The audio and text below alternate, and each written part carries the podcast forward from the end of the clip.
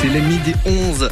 C'est l'heure de l'Alsace avec Véro, avec vous, un Véronique Herbreto, comme euh, chaque euh, week-end, une petite balade, voilà, une découverte aussi, à travers d'un ouvrage aujourd'hui, cette découverte, Véro. Exactement. Alors aujourd'hui, j'ai choisi de vous parler d'un livre intitulé 350 expressions judéo-alsaciennes par Alain Kahn, qui est alsacien et auteur de plusieurs livres sur le judaïsme alsacien. Alors mon cher Nathan, parlez-vous judéo-alsacien? Pas du tout. Alors, connaissez-vous cette expression que je traduis ici en français Manger, picoler et dormir sont trois bonnes activités. Ça vous plaît, ça hein Ah, alors j'ai un t-shirt comme ça qui dit manger, dormir et boire, en gros. Donc, euh, voilà, triathlète. Alors, cette expression est la numéro 340 du livre. Mais avant de vous en donner la signification, je vais vous parler de l'auteur. Ce dernier a en effet réalisé un grand travail de collecte d'expressions judéo-alsaciennes. Ceci à la fois dans les littératures, mais également auprès de rares personnes âgées, notamment de sa famille parlant encore ce dialecte en voie de disparition. Mais qu'est-ce que le judéo-alsacien? Eh bien, c'est un dialecte et une façon de parler. Il est issu à la fois de l'hébreu, de la Bible et du Deutsch, c'est-à-dire de termes allemands déformés et utilisés dans le dialecte alsacien qui comprend également des mots déformés du français.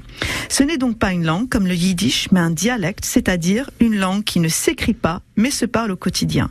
Le judéo-alsacien a été mentionné pour la première fois en 1272, mais son essor date du XVIIe siècle et il s'est développé surtout dans les campagnes alsaciennes. Un certain vivre ensemble de proximité entre communautés juives et non juives caractérisait cette vie campagnarde où ce dialecte issu des deux communautés a pu se développer jusqu'à tomber en désuétude au XXe siècle. Alors l'auteur a recensé et choisi des expressions qui sont traduites et commentées, qui concernent les fêtes, les traditions, les coutumes et les éléas de la vie quotidienne. Ce dialecte illustre tout un pan disparu de la vie rurale alsacienne. Les expressions sont savoureuses et très souvent facétieuses. J'aime beaucoup ce mot facétieux. Alors l'expression de départ, vous vous rappelez Nathan? Manger, mmh. picoler, dormir sont trois bonnes. Ah, ça il se souvient, vous voyez. Hein ça je me souviens, c'est bon. en fait, elle s'adresse à une personne qui est paresseuse. Elle stigmatise. C'est peut-être pour ça que je m'en souviens. l'adepte du moindre effort, celui à cause duquel une affaire peut se trouver compromise. L'expression peut aussi représenter un avertissement pour que l'intéressé prenne conscience que son attitude pourrait lui jouer un mauvais tour. Pour terminer, je citerai Freddy Raphaël, dont je vous ai présenté l'ouvrage Rire pour réparer le monde dans la même collection, euh, dans ma chronique, c'était en novembre dernier, et qui dit ceci du dialecte. C'est la langue de l'intimité familiale et communautaire, en même temps que celle de la connivence et de la complicité, notamment dans les transactions commerciales.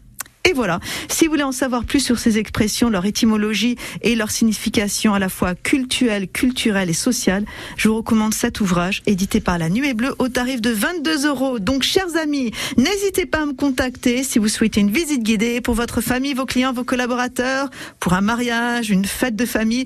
Mon téléphone 06 80 50 05 78 et n'oubliez pas le guide. Et surtout à la semaine prochaine. À dimanche prochain.